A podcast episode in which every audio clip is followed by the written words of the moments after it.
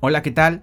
Mi nombre es Uriel Garza, soy creador y host de este programa, de este tu podcast Customer Experience. Y bienvenidos al episodio número uno, al primer episodio de ojalá y sean bastantes episodios que vayamos a tener juntos. Te doy la más cordial y la más cálida también de las bienvenidas, amigo, amiga, que me estás escuchando en este momento. Entonces, ¿qué vamos a ver el día de hoy? Ya viste tú en el título. Cumplir no es suficiente. Vamos a entrar en materia. Yo te prometí algo eh, en, este curso, o más bien en este podcast. Te dije que te iba a dar herramientas, papita ya digerida, eh, esencia, fórmula, tácticas. No quiero llenarte con tanto choro, pero necesito darte esta introducción. Dice aquí, cumplir no es suficiente. ¿Por qué cumplir no, no es suficiente? Vamos a verlo nosotros como prestadores de servicio o como si vendiéramos algún producto, sea lo que sea tu ramo o a lo que sea que tú te dediques. Hace mucho tiempo, en la segunda etapa de la eh, época industrial, no sé si tú te acuerdas de tus clases que has tenido ahí en, que tuviste en prepa, en primaria, no sé. No recuerdo cuándo vimos eso, pero si lo llegaste a ver, tú viste o te explicaron que la revolución industrial vino a hacer eso, simplemente una revolución a nivel global en todo lo que a compra, a venta, producción, masificación de cosas, eh, cambió radicalmente todo ese juego. Entonces, esa revolución lo que vino a hacer es a globalizar totalmente todo. Por ejemplo, antes para hacer esta camisita que a lo mejor tengo puesta, pues las hacían manualmente y yo al día tenía capacidad de hacer cinco camisas. ¿Vale? Y de esas cinco camisas pues las tenía que mandar, no sé, a bordar o a poner algo y se tardaban una semana en, tener, en tenérmelas. Entonces ahí pues ya ocupaba yo unos 5, perdón, unos 10 días para tener mi producción de playeras listas y no tenía tanto acceso. Imagínate, si me pidieran a volumen, pues yo no pudiera abastecerlos en esos momentos. Pero la época industrial lo que hizo fue se trajo la masificación de productos, la producción en línea. Ya no hacían de camisita por camisita. Obviamente, bueno, si hacen camisa por camisa, pero ya de una línea salían cientos de prendas o productos, ¿verdad? En, cual, sea, cual sea de los casos. Pero eso es lo que me quiero referir. Que ya había suficiente eh, oferta para las demandas que fueran a traer. Y, o que fuera a ver. Y por lo mismo se abrieron los mercados globales e internacionales con eh, la exportación, la importación de productos, pues se hizo masivo de manera global también. ¿Qué es lo que aquí nos trae de enseñanza? Pues que eso fue un cambio en el mercado, un cambio de paradigma a lo mejor para muchas personas que están acostumbrados, ¿no? Y aquí las personas que aprovecharon fueron pues las que se les prendió el foco, que sabes que voy a hacer una máquina o comprar una máquina para poder tener mis productos al alcance. Ok, eso es. ¿Sí? Después de eso, ¿qué viene? Hay una, una otra revolución, ¿sí? Que es la época o la era digital que estamos viviendo tú y yo. Y en esto ya cambia el juego otra vez, como lo fue en el momento de la época industrial, porque en la época industrial era suficiente con yo tengo mi pedido de 100 camisas, lo pido, lo pago y me lo dan. Gracias. Entonces pues yo no tenía otra relación con el, con el cliente o con el proveedor más que para comprar y vender. Y esa era mi transacción. Apréndete esta palabra. Esa era mi transacción. Después, retomamos lo que te estaba diciendo, que ahorita hay otro tipo de revolución que es una revolución digital. Y con la revolución digital hay todo tipo de información de, competencias que hacen lo mismo que tú, de gente que maneja los mismos productos que tú. A nivel internet tú lo puedes buscar en tu computadora, en tu laptop, en tu celular. En menos de 5 segundos tú encuentras muchas cosas parecidas en los motores de búsqueda a lo que haces tú o a lo que ofreces tú. Entonces, ya el mercado se amplió aún más. La competencia se amplió aún más en este mercado. ¿Estamos bien hasta ahí? ok. Y con todo eso, los clientes que se volvieron, se volvieron mucho más educados. ¿Por qué? Porque el cliente ya antes de comprar, compara. Compara en todas las fuentes de Internet si tu producto es bueno o si hay algún producto más barato o si hay eh, más oportunidades de comprar algo de mejor calidad y a menor precio, no lo sé. El cliente empieza a investigar eso y tú también lo has hecho. Por ejemplo, yo te, yo te, yo te, te cuento mi historia. Yo antes de comprar algo, ya sea un celular, sea a lo mejor este micrófono con el que te estoy hablando, yo creo que vi alrededor de unos 10 videos de reviews de personas que estaban hablando cosas negativas y positivas de algún teléfono o de este micrófono o de otra cosa. ¿Para qué? Para ver las diferentes perspectivas.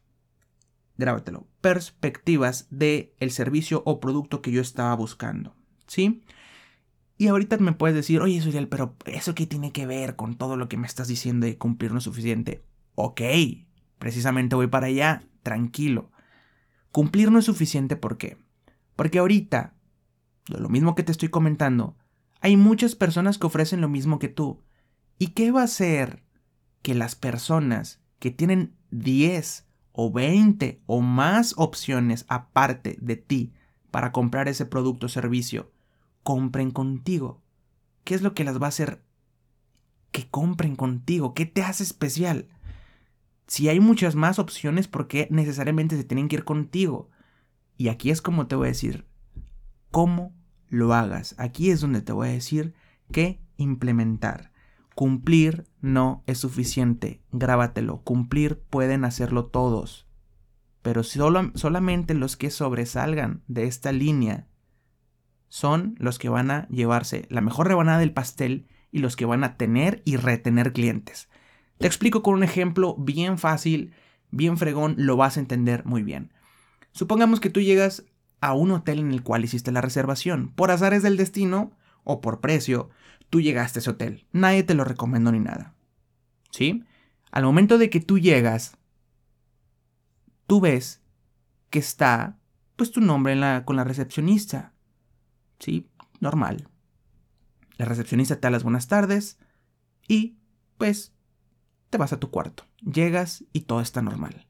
Lo mínimo que esperas es que tu cuarto esté qué? Esté limpio. Eso es lo mínimo que esperas. Que el aire acondicionado esté funcionando, que tengas el control de la televisión eh, al alcance, eh, que haya cremitas, jabones y champú en, en el baño, en la tina. Y eso es lo mínimo que esperas. Y si tú lo ves todo en orden, esas cosas que yo te enumeré, esas cosas que yo te dije, si tú lo ves todo en orden, no va a pasar absolutamente nada porque... ¿Por qué? ¿Por qué? ¿Por qué? ¿Por qué? Porque es lo mínimo que esperas.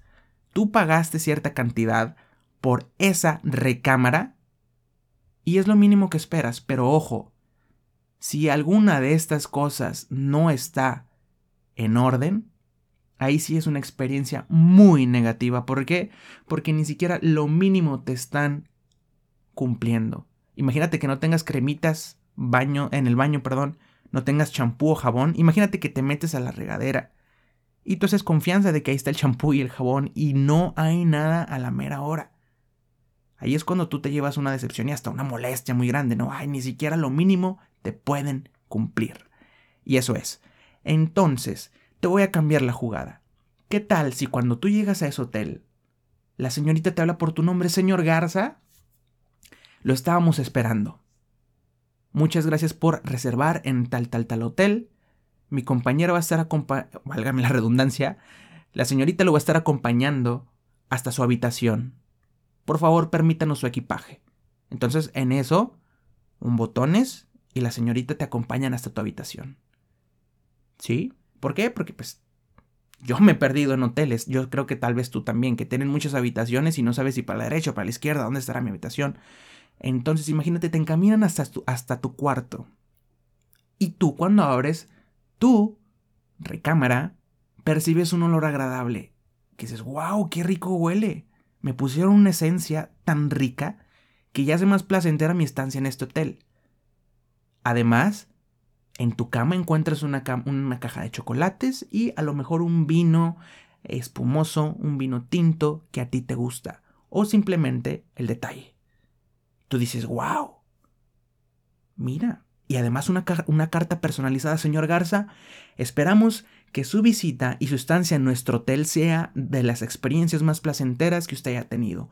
Cualquier cosa o cualquier duda que tenga, no dude válgame la redundancia otra vez, en decirnos, wow, ahí es cuando te cambia totalmente la perspectiva Y cuando no solamente cumplieron, sino sobrepasaron tus expectativas.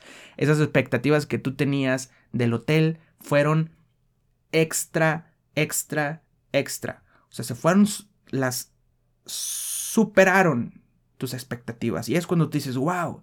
¿Y sabes qué es lo que va a pasar con ese hotel? Porque ese cliente está satisfecho y además tuvo una experiencia tan agradable. Va a dejar tal vez una reseña en tus redes sociales. Va a decir excelente hotel recomendado. Y te voy a decir algo.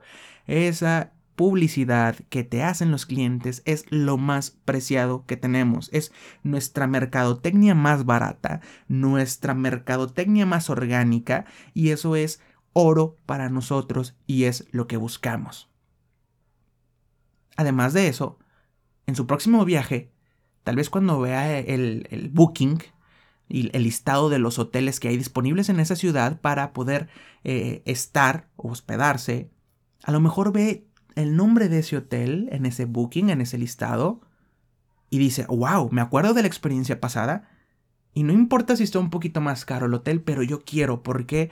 Porque sobrepasaron o porque superaron mis expectativas. Así es como funciona la magia del servicio excelente. Entonces, eso ahí donde yo te comento y donde quiero que tú veas que cumplir no es suficiente. Muy para el ejemplo, ¿verdad? Y muy claro. Yo sé que lo entendiste de una manera mejor. Entonces vas a decir, Suriel, pero ¿qué hago yo para sobrepasar o para superar las expectativas de mis clientes? Te voy a dar técnicas, Padre Santo o Madre Santa. Te voy a dar técnicas para que tú lo hagas de la mejor manera y que tú buscas, busques, perdón, ese diferenciador entre tus clientes y para que esos clientes dejen una reseña positiva en tus redes sociales o a la próxima vuelvan contigo. Cumplir no es suficiente. No te centres en cumplir simplemente las expectativas del cliente, porque cumplir pueden hacerlo todos. Y ese es un cliente, acuérdate lo que te dije, de transacción, que es una transacción.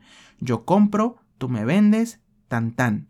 O tú me compras, yo te vendo y tan tan. Gracias. Y se rompe relación. No, no, no nos han metido tanto en la cabeza en que hay que conseguir clientes y que hay que pautar las publicidades en Facebook, en Instagram, en, en, todos lados para tener más tráfico de clientes. Y no te digo que no sea importante, hay que aprender a hacerlo, pero igual o un poco más importante es retener esos clientes para que vuelvan a hacer eh, una compra contigo o que regresen contigo.